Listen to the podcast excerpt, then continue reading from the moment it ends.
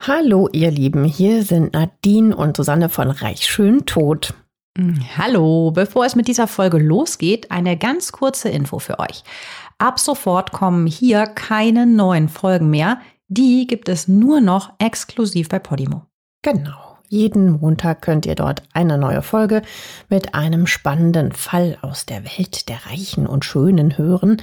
In den Show Notes findet ihr einen Link zu einem Angebot, um die Podimo App 30 Tage kostenlos zu hören. Dort gibt es neben unserem Podcast auch noch viele weitere True Crime Formate. Wir freuen uns, wenn ihr weiterhin mit dabei bleibt. Natürlich freuen wir uns. Und jetzt geht's los mit der Folge. Hallo zusammen und willkommen bei Reich Schön Tod und unserem heutigen Fall, einem sehr bekannten Namen, nämlich Natascha Kampusch. Und ich bin Nadine. Und hi, ich bin Susanne. Sehr schön, dass ihr auch wieder dabei seid. Also mit Sicherheit habt ihr den Namen Natascha Kampusch, schätze ich mal, auch schon mal gehört. Aber vielleicht wisst ihr gar nicht mehr alle Details so genau. Ja, es ist schon 23 Jahre her, dass dieser Fall weltweit für Schlagzeilen sorgte. Da verschwindet ein zehnjähriges Mädchen in Wien auf dem Weg zur Schule. Von der Kleinen fehlt jede Spur und es beginnt eine beispiellose Suche nach dem Kind, die in Österreich startet und auf ganz Europa ausgedehnt wird. Und dieses kleine Mädchen heißt natürlich Natascha Kampusch. Im Jahr 1998 ist diese Entführung in aller Munde. Die damals zehnjährige Natascha macht sich am Montag, den 2. März 1998, gegen 7 Uhr auf den Weg in die Schule am Brioschi-Weg. Normalerweise bringt Mutter Brigitta Sirni die Kleine dorthin. Denn der Schulweg ist mit 30 Minuten relativ lang und vor allem nicht so ganz ungefährlich, denn Natascha muss mehrere Straßen dafür überqueren, darunter auch die breite und sehr viel befahrene Wagramer Straße. Doch an diesem Montag ist das anders. Natascha ging den Schulweg bisher erst zwei, dreimal alleine. Aber an diesem Morgen kommt es zu einem an sich belanglosen Streit zwischen Mutter und Tochter. Daher entschließt sich Natascha an diesem Tag, ohne die Begleitung ihrer Mutter zu laufen. Ein tragischer Fehler, wie sich herausstellen wird. Besonders bitter ist, dass eine eiserne Familienregel deswegen gebrochen wurde.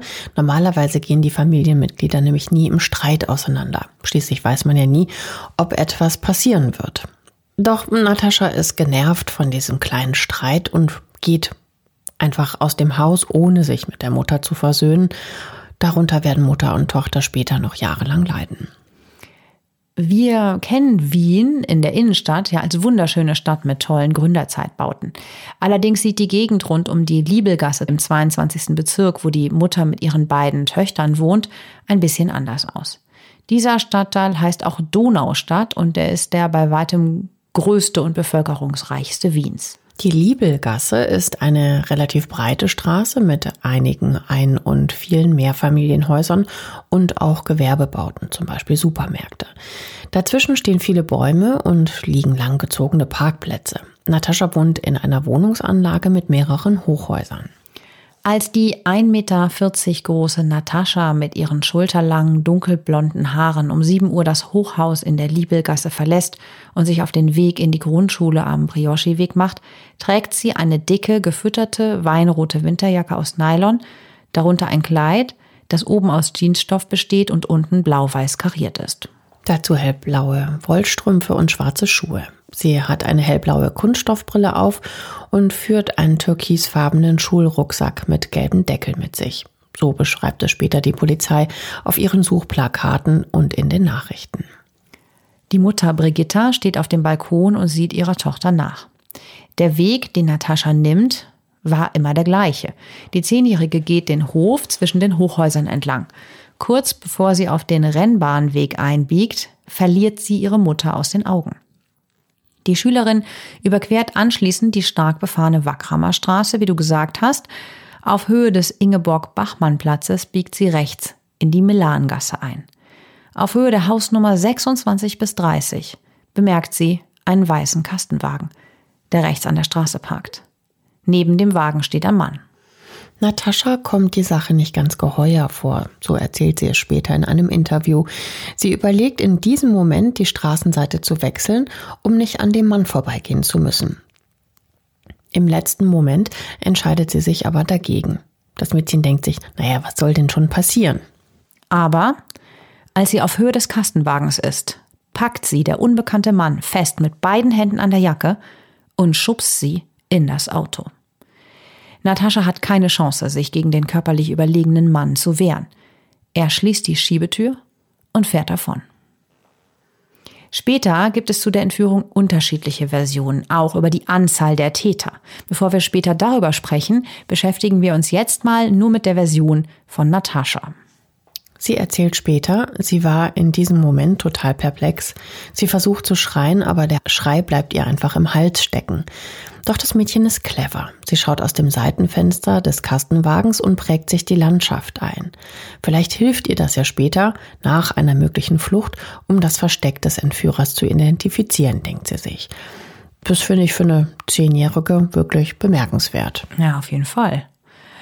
Es geht vom 22. Bezirk in Richtung Osten. Nach wenigen Minuten passiert das Auto die Stadtgrenze von Wien. Der Entführer hält noch kurz in einem Wald an, steigt aus und führt ein Telefonat. Dann geht es weiter. Nach rund 18 Kilometern endet die Fahrt nach einer halben Stunde in der Marktgemeinde Strasshof an der Nordbahn. Rund 11.000 Einwohner leben in der Gemeinde, die hauptsächlich aus einer Durchgangsstraße besteht. Einen richtigen Ortskern hat Strasshof nicht. Der Entführer fährt auf ein Grundstück an der Heinestraße, auf dem ein Einfamilienhaus steht und hält vor der Garage. Er wickelt Natascha in eine blaue Decke und trägt sie ins Haus. Von dort geht es weiter in den Keller. Er setzt das Mädchen auf den Boden, das sich vor lauter Angst nicht bewegt. Der Entführer öffnet im Keller eine weitere Türe und legt die Zehnjährige in ein speziell gebautes, schallisoliertes Verlies. In völliger Dunkelheit und ohne Bett muss die Kleine dort ausharren. Horror.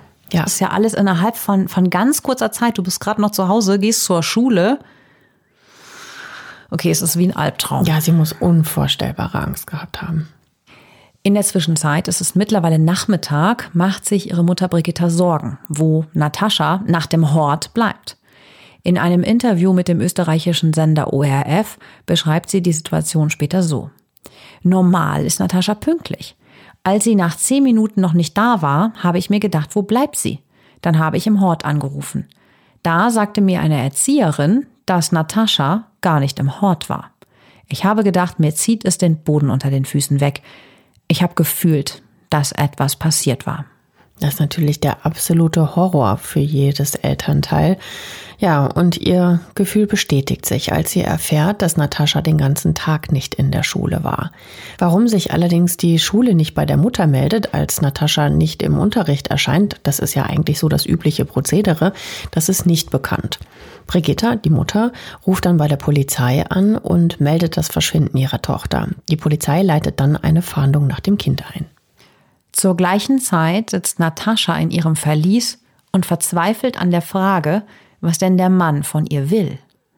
Geld kann es eigentlich nicht sein. Nataschas Eltern sind geschieden und leben finanziell in ganz normalen Verhältnissen, also besonders wohlhabend sind sie nicht. Also auf ein hohes Lösegeld müsste der Entführer vergeblich warten. Am nächsten Tag bringt ihr der Entführer eine nur fünf Zentimeter dünne Schaumstoffmatratze, auf der man alles andere als bequem liegt.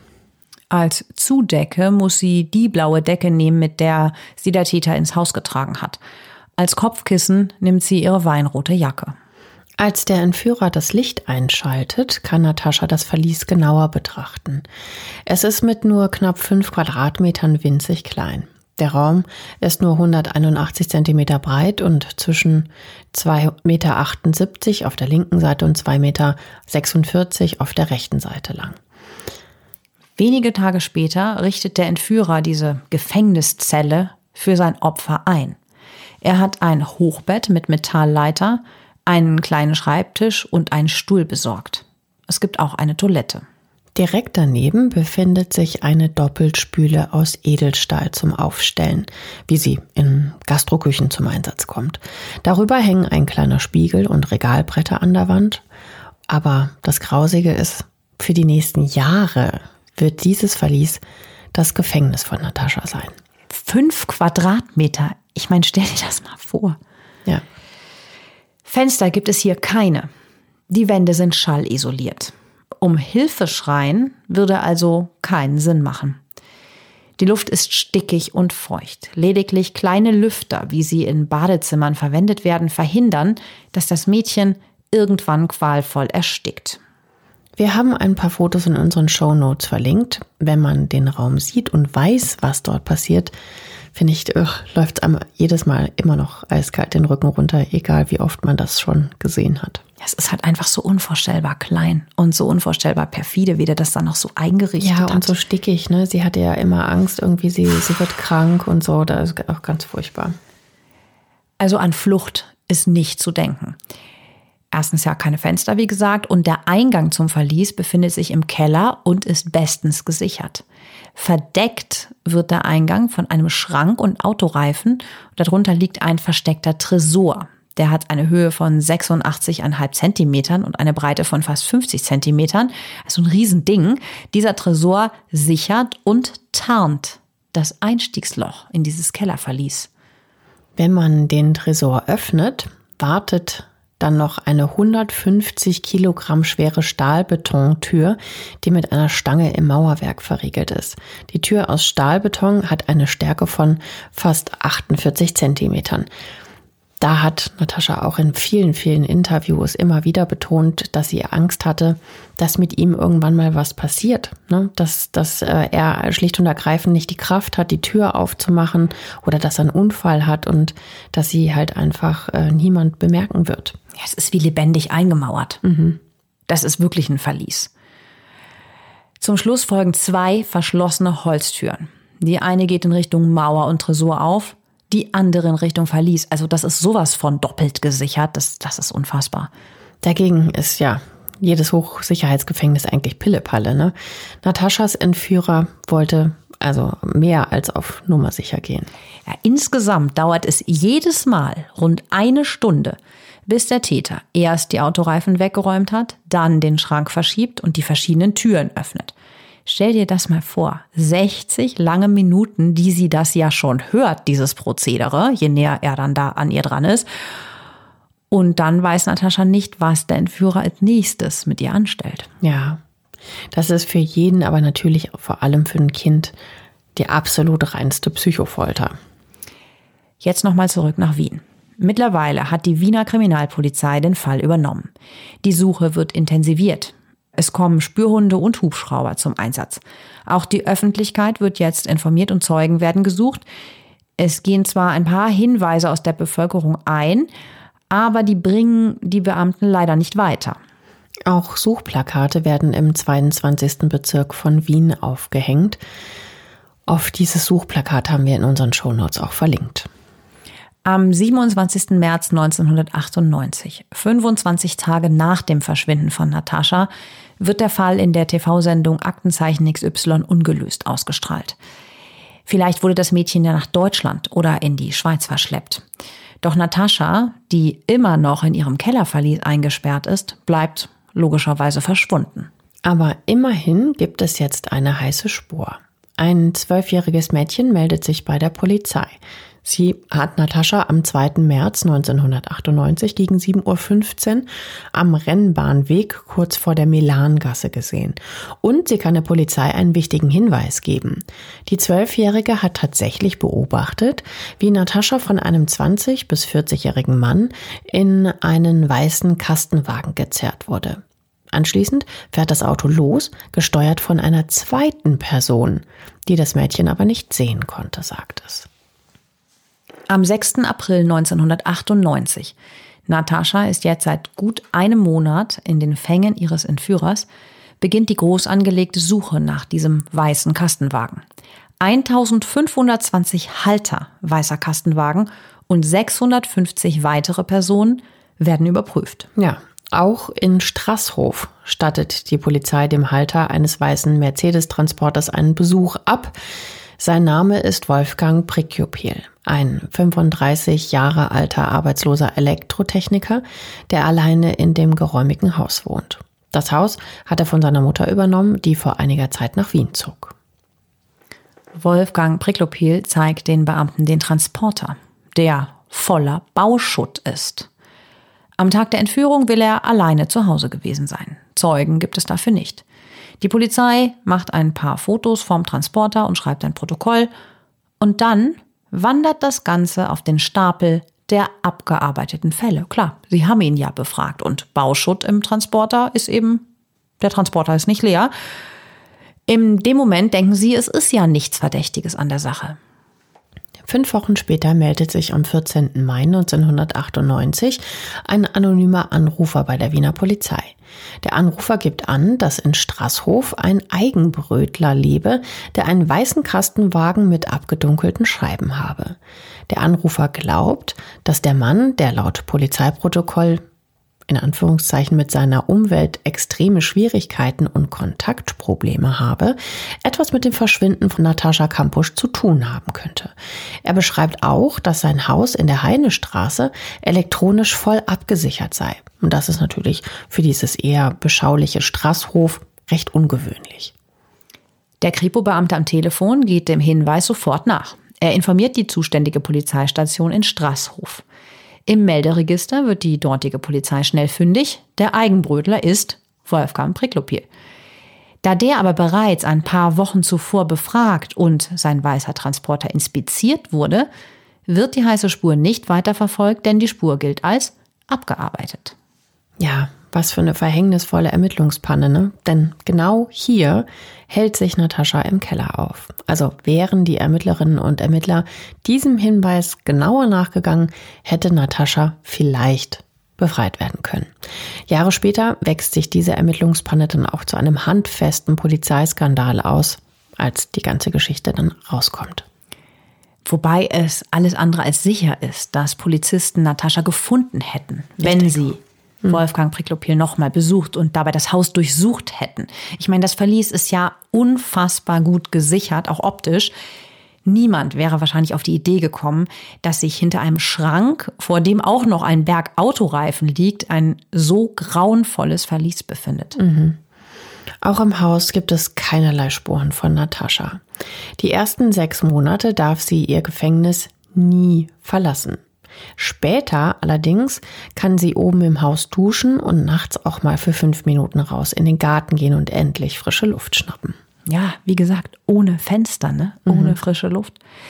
Diese kurzen Besuche im Garten sind ein gutes Beispiel für die absolute Verzweiflung von Natascha. Sie reißt hier nämlich heimlich einen kleinen Zweig der Hecke ab oder hebt einen Kieselstein auf. Das berichtet sie später in einem Interview mit dem ORF. Diese winzigen Dinge erinnern sie in ihrer Zelle, dass es auch noch ein Leben in Freiheit da draußen gibt. Ein kleiner Zweig einer Hecke gibt ihr quasi die Hoffnung, nicht aufzugeben. Der Entführer Wolfgang Prikopil kontrolliert Nataschas Leben rund um die Uhr. Das muss man sich so vorstellen. Mit einer Zeitschaltuhr bestimmt er, wann für das Mädchen Tag und Nacht ist. Es gibt ja nur künstliches Licht dort, keine Fenster. Über eine Sprechanlage erteilt er ihr Befehle. Er bestimmt natürlich auch, wann, was und wie viel sie essen darf. Und das ist nicht viel. Die Portionen, die Natascha bekommt, sind winzig. Also sie muss permanent hungern. Unter dem Nahrungsentzug leidet sie sehr, erzählt sie später. Der Entführer ist außerdem zwanghaft sauber. Natascha muss täglich das Haus putzen, als sie dann später auch nach oben darf. Dann darf nirgendwo auch nur ein Staubkörnchen rumliegen. Beim Saubermachen muss sie anfangs sogar eine Plastikhaube aufsetzen, damit nicht zufällig eins ihrer Haare auf den Boden fällt. Das mag ja zum einen an dem Sauberkeitswahn ihres Entführers liegen, aber sicherlich auch natürlich an der Angst vor Entdeckung. Kurz darauf schneidet ihr der Entführer sogar eine Glatze. Es darf kein Fingerabdruck am Kühlschrank oder einem Möbelstück zu sehen sein. Natascha darf auch nicht weinen. Wenn ihr doch mal die Tränen kommen, was man ja nachvollziehen kann, zerrt sie der Entführer direkt ins Bad und wäscht ihr das Gesicht ab. Wolfgang Priklopil hat nämlich Angst, dass das Salz in den Tränen Flecken auf den Bodenfliesen verursachen könnte. Vor allem vor den Wochenenden muss alles blitzblank sein. Da kommt stets Priklopils Mutter zu Besuch. Sie bringt das vorgekochte Essen für die Woche für ihren Sohn mit und übernachtet im Haus.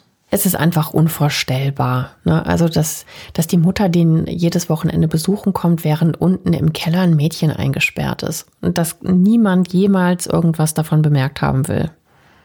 Ja, oder einfach, das ist, das ist so grausam. Die sitzt da im Keller und hat so fürchterliche Angst und die reden oben irgendwelche Banalitäten. Natürlich ohne die Mutter es weiß, das, das weiß vermutlich, aber es ist so, es ist einfach grausig. Ja, später muss Natascha ihm dann sogar helfen, eine Wohnung zu renovieren. Die hatte er kurz zuvor im 15. Wiener Bezirk gekauft und will sie frisch renoviert, also gewinnbringend verkaufen. Da nimmt er sie dann auch tatsächlich mit nach draußen. Ne? Also äh, sie, sie arbeitet da mit ihm und ist außerhalb des Hauses. Generell kann man mal zum Umgang mit ihr noch ein bisschen was sagen. Also Natascha wird, so berichtet sie später, immer wieder von ihrem Entführer geschlagen getreten, gewürgt und psychisch erniedrigt. Sie muss zum Beispiel immer unterwürfig auf den Boden gucken, wenn er sie anspricht. Er misshandelt sie psychisch. Er redet ihr zum Beispiel ein, dass sie nichts kann, nichts wert ist. Und jahrelang muss sie eben diese Glatze tragen, von der wir eben erzählt hatten, was sie natürlich hasst. Aber ohne Haare fällt halt, wie gesagt, weniger Schmutz und weniger Spuren an. Und Natascha lebt in ständiger Angst. Im Laufe der Zeit verändert sich dann das Verhältnis zwischen Natascha und Wolfgang Priklopil so ein kleines bisschen. Mm, ja, oder besser gesagt, er hält die Beziehung zu seinem Opfer mittlerweile für mehr oder minder äh, normal.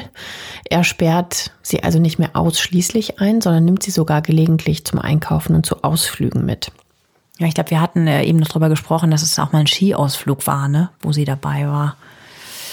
Also, ich habe mich in dem Zusammenhang auch immer gefragt, ob sie da hätte fliehen können? Hätte sie sich da irgendwie bemerkbar machen können und Hilfe holen können?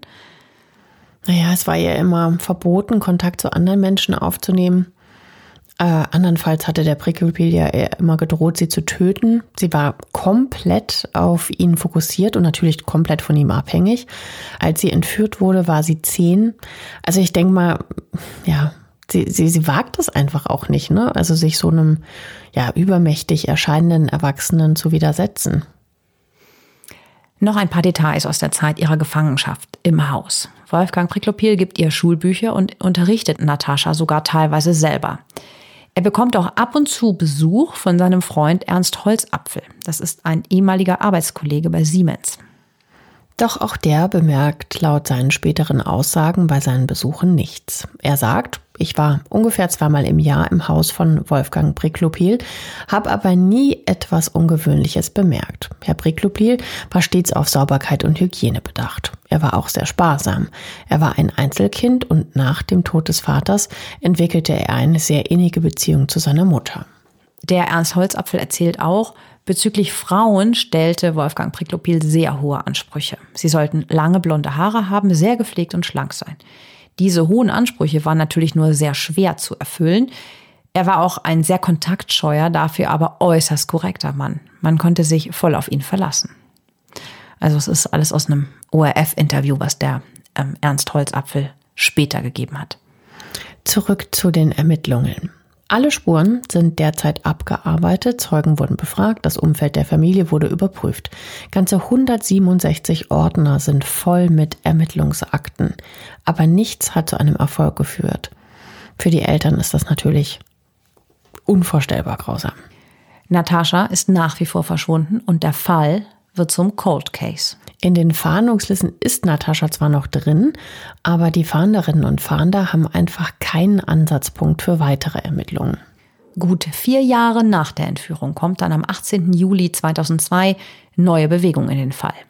Ein Privatdetektiv behauptet nämlich, dass Nataschas eigene Mutter Brigitta die Täterin ist. Sie selber erzählt das später so. Dieser Privatdetektiv hat eine Geschichte konstruiert. Ich soll ein Verhältnis mit einem Unternehmer gehabt haben und Natascha soll uns dabei im Weg gewesen sein. Darum haben wir sie angeblich beseitigt und in einem Teich vergraben. Ach Gott, das muss man sich mal vorstellen. Ne? Da wird dein Kind entführt, was ja schon wirklich ganz schrecklich ist.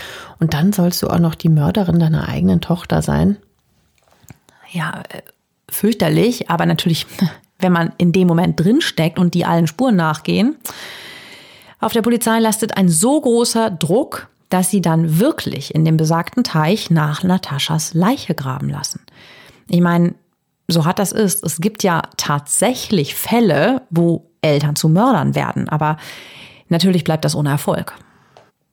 Es vergeht langsam die Zeit. Vier Jahre ist Natascha jetzt schon in Gefangenschaft. Tagelang hat sie kein Licht und Strom, wenig Essen. Dauernd aus dem Licht Schläge und Erniedrigung muss sie ertragen. Sie fragt sich, was das Leben noch für einen Sinn für sie hat. Aber die mittlerweile 14-Jährige ist stark, gerade weil sie die Entführung für eine, Zitat, himmelschreiende Ungerechtigkeit hält, wie sie dann später erzählt, Deshalb gibt sie nicht auf. Sie erklärt, ich habe eine Art Kampfgeist entwickelt. Nataschas Strategie ist es, dem Entführer immer sofort seine Taten zu verzeihen. Das klingt äh, für uns jetzt so unvorstellbar eigentlich. Sie erklärt das aber damit, dass sie sonst der Hass innerlich zerfressen hätte. Und so geht es dann erstmal weiter, noch jahrelang. Die letzten Jahre während ihrer Gefangenschaft darf Natascha dann immer öfter ihr Verlies verlassen. Sie durfte ja schon nach den ersten sechs Monaten ab und zu nach oben. Jetzt darf oder besser gesagt muss sie oben im Haus schlafen. Und das hört sich, auch wenn es kaum vorstellbar ist, fast noch schlimmer an. Sie schläft nämlich neben ihrem Entführer. Der fesselt sie mit Kabelbindern ans Bett und legt sich neben sie. Ja, was dann passiert, wollen wir uns jetzt lieber nicht wirklich vorstellen. Denn obwohl Natascha in ihren Interviews über alle noch so kleinen Details spricht, erwähnt sie sexuellen Missbrauch bzw. eine Vergewaltigung nicht so richtig. Sie macht manchmal leichte Andeutungen und in einem Interview mit dem ORF sagt sie einmal, dass sie wenigstens, was das betrifft, ihre Privatsphäre will. Unfassbare achteinhalb Jahre ganze 3096 Tage geht das so. Und dann geschieht es. Am Mittag des 23. August 2006 fasst Natascha, mittlerweile volljährig, endlich den Mut zu fliehen. Wie jeden Tag ist sie mit Putzen beschäftigt. Aber heute ist sie nicht im Haus tätig, sondern muss das Auto aussaugen. Der Staubsauger ist ziemlich laut. Als gegen 13 Uhr das Handy von Wolfgang Priklopil klingelt und er rangeht, versteht er fast nichts. Der Anrufer interessiert sich für die renovierte Wohnung, die Wolfgang Priklopil verkaufen will. Der Entführer entfernt sich daraufhin von Natascha und geht in den hinteren Teil des Gartens, um den Anrufer besser zu verstehen. Natascha bemerkt, dass Wolfgang Priklopil vergessen hat, das Gartentor abzusperren, das sich ganz in ihrer Nähe befindet. Die 18-Jährige fasst all ihren Mut zusammen, öffnet leise das Tor und schleicht sich weg. Sie nutzt ihre einzige Chance seit langem. Sie läuft über einen Grünstreifen, der zwischen den Gärten der angrenzenden Häuser verläuft, und ist raus. Das erste Mal seit acht Jahren alleine. Man kann sich das, glaube ich, nicht im Ansatz vorstellen, wie sie sich gefühlt haben muss. Sie rennt um ihr Leben. Mittlerweile hat auch Wolfgang Priklopil sein rund vierminütiges Telefonat beendet. Er entdeckt Nataschas Verschwinden und nimmt sofort die Verfolgung auf. In ihrer Verzweiflung springt Natascha in den nächsten Garten, eilt zum Haus und klopft an ein Fenster. Die Nachbarin ist verwundert, was die junge Frau in ihrem Garten macht. Als sie das Fenster öffnet, erklärt ihr Natascha in wenigen Worten, wer sie ist. Und den Namen Natascha Kampusch kennt hier jeder. Wolfgang Priklobil sieht Natascha bei dem Haus und flüchtet. Die Nachbarin ruft sofort bei der Polizei an, die umgehend einen Streifenwagen vorbeischickt und Natascha abholt. Sie wird zum nächsten Polizeirevier gebracht. Doch es gibt erstmal Zweifel an Nataschas Identität. Ist sie wirklich das Mädchen, das vor achteinhalb Jahren entführt wurde? Oder ist sie nur jemand, der sich wichtig machen will? Wie krass eigentlich, ne? So im Rückblick, dass sie das nicht sofort geglaubt haben. Aber es ist ja irgendwie auch verständlich. Vielleicht gibt's ja auch so Verrückte. Natascha ist halt inzwischen auch eine erwachsene Frau und hat logischerweise nur noch wenig Ähnlichkeit mit dem Fahndungsfoto aus dem Jahr 1998, als sie zehn war. Erst ein DNA-Test bestätigt, dass sie wirklich die entführte Natascha Kampusch ist. Ihre Eltern erkennen sie dagegen sofort, als sie ihre Tochter nach 3096 Tagen endlich wieder in die Arme schließen können. Während die Identität überprüft wird, stattet die Polizei dem vermeintlichen Entführer Wolfgang Priklopil einen Besuch ab. Doch in der Heinestraße öffnet niemand. Wolfgang Priklopil wird jetzt zur Fahndung ausgeschrieben. Er flieht mit seinem Auto, einem weinroten BMW. Er stellt das Fahrzeug im Parkhaus des Donauzentrums ab. Das ist ein Einkaufszentrum, das nur zweieinhalb Kilometer von der Wohnung von Nataschas Mutter in der Liebelgasse entfernt ist. Später wird dieser Wagen im Parkhaus entdeckt. Der Entführer ruft auf der Flucht seinen Freund Ernst Holzapfel an. Er erzählt ihm eine wilde Geschichte. Er wurde alkoholisiert am Steuer seines Autos erwischt und ist vor den Polizisten geflohen. Jetzt muss er dringend verschwinden. Später, wenn er keinen Alkohol mehr im Blut hat, will er sich stellen. Aber zunächst müsse er vom Donauzentrum weg, damit ihn die Polizei nicht kriegt. Ernst Holzapfel tut ihm vermutlich tatsächlich nichts ahnend den Gefallen und holt ihn mit seinem Auto ab, macht sich also zum Gehilfen. Er fährt ihn in die Nähe des Wiener Praters. Dort steigt Wolfgang Priklopil aus und verschwindet. Kurze Zeit später wird kurz vor 21 Uhr eine Leiche auf den Gleisen der Wiener S-Bahn zwischen den Stationen Wien Nord und Treisengasse gefunden. Bei dem Toten handelt es sich um Wolfgang Priklopil, der seinem Leben offenbar selbst ein Ende gesetzt hat. Ja, später wird diese Selbstmordtheorie übrigens angezweifelt. Erst im Jahre 2013, sieben Jahre nach dem Tod von Wolfgang Priklopil, stellt ein internationales Expertenteam fest, dass es sich eindeutig um Selbstmord gehandelt hat. Das Entführungsopfer ist endlich frei. Der mutmaßliche Täter ist tot, doch abgeschlossen ist der Fall noch lange nicht. Nachdem Natascha nach ihrer erfolgreichen Flucht von der Polizei befragt wird, wird sie ins Wiener Allgemeine Krankenhaus gebracht.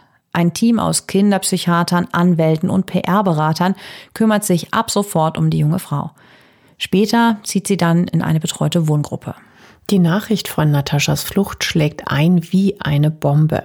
Medien auf der ganzen Welt berichten über den spektakulären Fall. Die PR-Berater bekommen innerhalb kürzester Zeit über 300 Interviewanfragen. Das allererste Interview gibt Natascha zwei Wochen nach ihrer Flucht am 6. September 2006 dem österreichischen Fernsehsender ORF. Das TV-Interview, ich erinnere mich ganz genau, war ein absoluter Straßenfeger. Der Zuschaueranteil liegt bei 80 Prozent. Vier von fünf Österreichern wollen sehen, was die junge Frau, die achteinhalb Jahre in Gefangenschaft lebte, zu berichten hat. Ja, kurz darauf wird das Interview dann auch bei RTL in Deutschland gezeigt. Auch in Deutschland sehen sich über sieben Millionen Menschen das bewegende Gespräch an. Ich erinnere mich auch noch ganz genau, dass ich da auch völlig, völlig geschockt davor saß. So, das ist einfach unglaublich, wenn jemand so eine Geschichte. Ja, man erzählt. war auch so überrascht über ihr Auftreten, ne? Also, ähm, dass sie so wortgewandt reden konnte. Mhm. Ähm, so gefasst. Ja, total äh, geklärt irgendwie. Also, das hatte man irgendwie alles so vielleicht nicht erwartet, ne? dass mhm. sie so auftritt. Ja, das stimmt. Ich fand die auch wahnsinnig äh, gefasst. Das ist wohl das richtige Wort, ja. Ja, und es ist natürlich auch ungewöhnlich, dass ein Opfer, das jahrelang eingesperrt wird, so kurz danach direkt ein Interview gibt. Gerade mal zwei Wochen ist ja ihre Flucht her. Aber das hatte auch einen ganz bestimmten Grund. Natascha will nämlich ihre Geschichte erzählen und je länger sie damit wartet, desto mehr Unwahrheiten werden über sie verbreitet. Das war zumindest so ihre Befürchtung damals. Angeblich soll auch von der Presse eine Art Kopfgeld auf sie angesetzt gewesen sein. Also derjenige, der das erste Foto von ihr schießt, bekommt angeblich eine Million Euro. Und deshalb zeigt sie ihr Gesicht auch so schnell, ganz offen in dem ORF-Interview, weil sie damit quasi dieses Foto wertloser und uninteressanter macht. Für das Interview mit dem ORF wird übrigens kein Geld gezahlt. Der ORF übernimmt allerdings im Gegenzug die Auslandsvermarktungsrechte für das Interview, das in vielen, vielen Ländern gezeigt wird. Und das Geld für die Rechte bekommt Natascha ausbezahlt, von dem lebt sie auch noch bis heute. Wenige Monate nach ihrer Flucht wird ein Ermittlungsverfahren gegen die Kripo eingeleitet. Schließlich gab es ja eine schwere Ermittlungspanne, als dem Hinweis auf Wolfgang Priklopil als möglichem Täter am 14. Mai 1998 nicht nachgegangen wurde. Doch dieses Ermittlungsverfahren wird am 15. November 2006 durch die Staatsanwaltschaft eingestellt. Während das Ermittlungsverfahren läuft, rollt die Polizei den Fall noch einmal auf. Denn einige Ermittler glauben nicht, dass Wolfgang Priklopil als Einzeltäter gehandelt hat obwohl Natascha ganz klar sagt, dass sie nur von Wolfgang Brickelpiel festgehalten wurde. Doch die Ermittler haben ihre eigene Theorie, die besagt, dass es mindestens zwei Täter gegeben haben muss Und manche vermuten sogar, dass ein ganzer Kinderpornoring hinter der Entführung steckt. Die Anhaltspunkte, auf die sich diese Theorie stützt, sind zum einen die Zeugenaussage des zwölfjährigen Mädchens. Das will bei Nataschas Entführung ja gesehen haben, dass Wolfgang Priklopil zwar Natascha in den weißen Kastenwagen zerrt, aber eine andere Person den Wagen steuerte. Zum anderen gibt Natascha bei der Polizei an, dass Wolfgang Priklopil nach der Entführung in einem Wald anhält, aussteigt und telefoniert. Anschließend sagt er zu Natascha, die anderen kommen nicht mehr. Hm. Aber es gibt noch andere Ungereimtheiten. Im Haus von Wolfgang Priklopil zum Beispiel fehlt der Computer. Wo ist der hin? Er wurde nicht in seinem Auto gefunden und bei seinem Selbstmord hatte er ihn auch nicht dabei. Generell gibt die Polizei in dem Fall keine so besonders gute Figur ab. Im Haus von Wolfgang Priklopil werden kaum Spuren gesichert, obwohl sehr erfahrene Beamte vor Ort waren. Auch sichergestellte Mobilfunkdaten werden nicht ausgewertet. Einige Zeugen werden nicht befragt, die Ermittlungsergebnisse werden nur schleppend weitergeleitet. Auch Wolfgang Priklopils Freund Ernst Holzapfel, den wir vorhin schon mal erwähnt haben, gerät natürlich in den Fokus der Ermittlungen. Der hatte ihm ja, unbewusst oder mit Absicht, nicht nur bei der Flucht geholfen, sondern spaziert dann nur einen Tag nach Wolfgang Priklopils Tod in dessen Haus und holt sich mehrere Gegenstände ab. Da ist die Spurensicherung noch mitten in ihrer Arbeit. Angeblich hat er die Sachen Wolfgang Priklopil geliehen und will sie jetzt wieder haben. Dessen Mutter hätte ihm, also dem Ernst Holzapfel, mündlich dazu die Erlaubnis erteilt. Doch die Mutter von Wolfgang Priklopil weiß davon nichts. Welche Gegenstände Ernst Holzapfel mitnimmt, ist nicht bekannt. Es wurde nicht notiert. Ich meine, stell dir das mal vor. Wahnsinn, ja. Ernst Holzapfel zeigt den Beamten auch einen vermeintlich begonnenen Abschiedsbrief von Wolfgang Priklopil. Der fängt mit Mama an, wurde dann aber nicht weitergeschrieben. Ein graphologisches Gutachten bestätigt später, dass es sich dabei nicht um die Schrift von Wolfgang Priklopil handelt. Also schon so ein paar dubiose Sachen, ne? Wegen der Hilfe bei der Flucht muss sich später Ernst Holzapfel vor Gericht verantworten. Er wird freigesprochen, auch wenn seine Rolle ein bisschen dubios bleibt. Was mich in dem Zusammenhang ja auch interessiert, ist, wie sich Natascha bei den ganzen Ermittlungen gefühlt hat. Schließlich glauben ihr viele ja nicht, dass es sich um einen Einzeltäter gehandelt hat und sie lügt. Es gibt auch irrwitzige Spekulationen, dass sie selbst bei der Entführung mitgewirkt haben soll. Sogar Nataschas eigener Vater Ludwig Koch zweifelt später in seinem Buch Vermisst die Suche des Vaters nach Natascha Kampusch die Einzeltätertheorie an. Während also verschiedene Ermittlungsverfahren laufen, die später übrigens alle ohne Ergebnis eingestellt werden, versucht Natascha, sich ein halbwegs normales Leben aufzubauen. Knapp zwei Jahre nach ihrer Flucht absolviert sie im Juni 2008 ihren Hauptschulabschluss. Und sie beginnt, eigenen Schmuck zu designen. Im Jahr 2010 bringt sie ihre Autobiografie 3096 Tage heraus. Das Buch wird ein Bestseller und drei Jahre später, also 2013, wird es sogar verfilmt. Die Kritiken dafür sind überwältigend. Übrigens ist Natascha auch sehr sozial. Nach ihrer Befreiung bekommt sie zahlreiche Spenden. Das Geld behält sie aber nicht für sich, sondern gründet damit im Oktober 2011 ein Krankenhaus in Sri Lanka und das finde ich verdient wirklich, wirklich Respekt. Das Krankenhaus hat nur 25 Betten. Sie hätte es allerdings gerne größer gebaut. Aus diesem Grund bittet sie das österreichische Innenministerium im Februar 2011 um eine Million Euro als Entschädigung für die Ermittlungspannen. Doch der Staat lehnt das ab. Stattdessen bekommt sie unglaublicherweise das Haus von Wolfgang Priklopil in Straßhof zugesprochen. Ich meine, das muss man sich mal vorstellen. Ne? Du wirst achteinhalb Jahre gefangen gehalten und das Einzige, was du dafür bekommst, ist genau das Haus, in dem dieses Martyrium stattgefunden hat. Also ohne Worte. Mhm. Ja, und für Natascha ist das Haus auch wirklich mehr Fluch als Segen. Sie kann es wegen diverser Auflagen weder verkaufen, abreißen noch vermieten und selbst drin wohnen will sie Gott. verständlicherweise auch nicht. Also so sie muss allerdings alle Kosten für, für Reparaturen und so weiter bezahlen. Also sie darf es auch nicht verfallen lassen. Ja, und eine staatliche Auflage war übrigens auch, dass das Verlies im Keller zugeschüttet werden muss.